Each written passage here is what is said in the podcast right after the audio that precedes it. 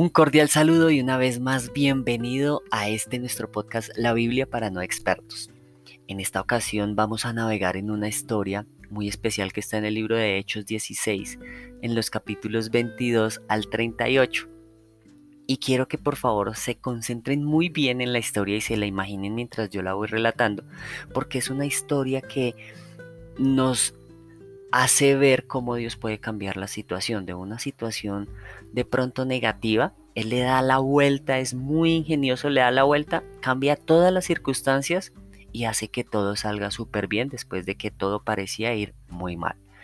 Y esta historia relata cómo Pablo y Silas, que estaban eh, en un lugar muy especial, encontraron a una mujer, a una esclava que hacía adivinación.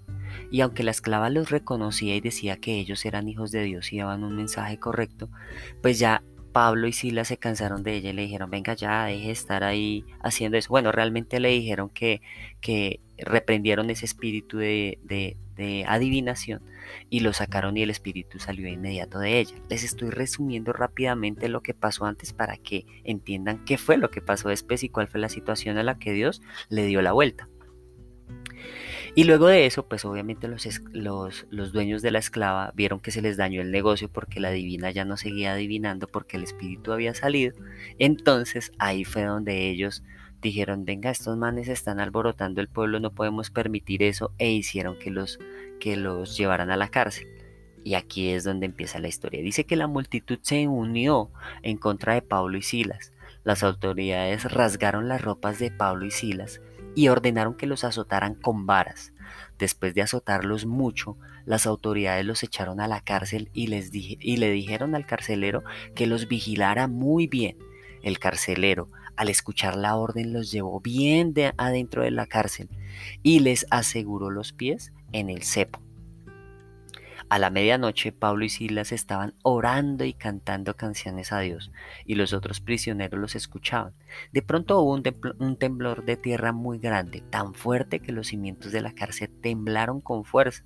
Entonces todas las puertas de la cárcel se abrieron y las cadenas de los presos se soltaron. El carcelero se despertó se despertó y vio que las puertas de la cárcel estaban abiertas. Pensó que los prisioneros se habían escapado y tomó su espada para quitarse la vida. Pero Pablo le gritó, no te hagas daño, todos estamos aquí. El carcelero le dijo a alguien que trajera la luz, corrió adentro y temblando de miedo cayó delante de Pablo y Silas. Entonces los llevó afuera y les dijo, ¿qué debo hacer para ser salvo?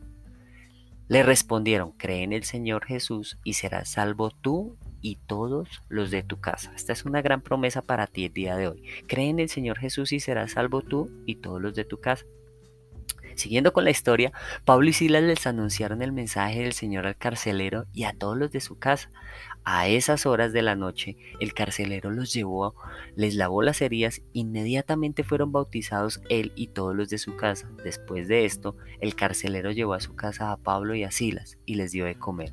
Él y toda su familia festejaron porque ahora creían en Dios. Temprano en la mañana, las autoridades enviaron unos guardias a decirle al carcelero, suelta a esos hombres.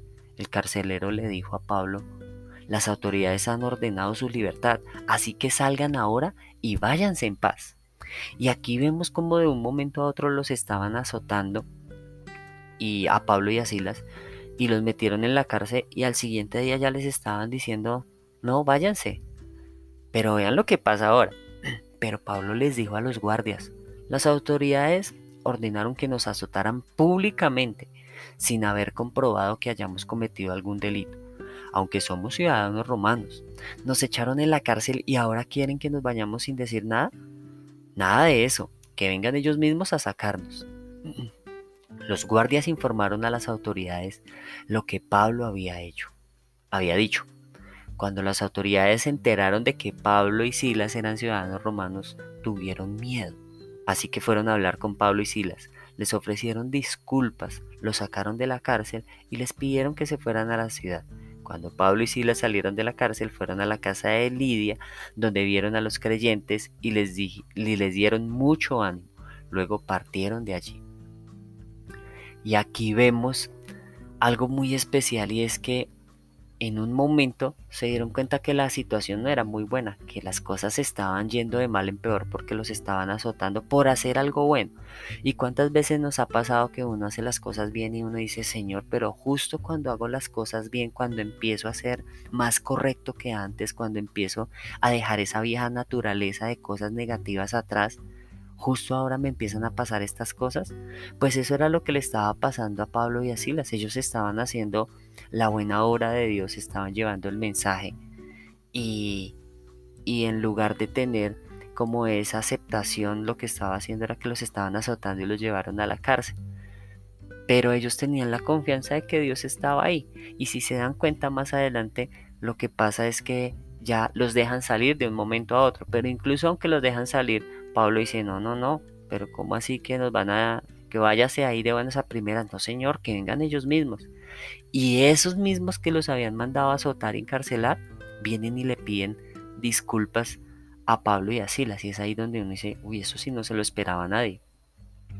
Entonces, debemos confiar en que Dios tiene el control de la situación, de que Él se encarga de tus necesidades, de que Él se encarga de, de, todas, de todo lo que nosotros queremos hacer.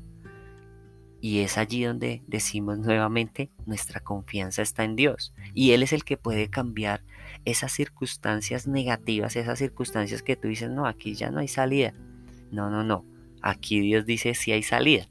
Y hace que estos señores que los habían encarcelado vengan y se disculpen, que eso no se lo esperaba nadie.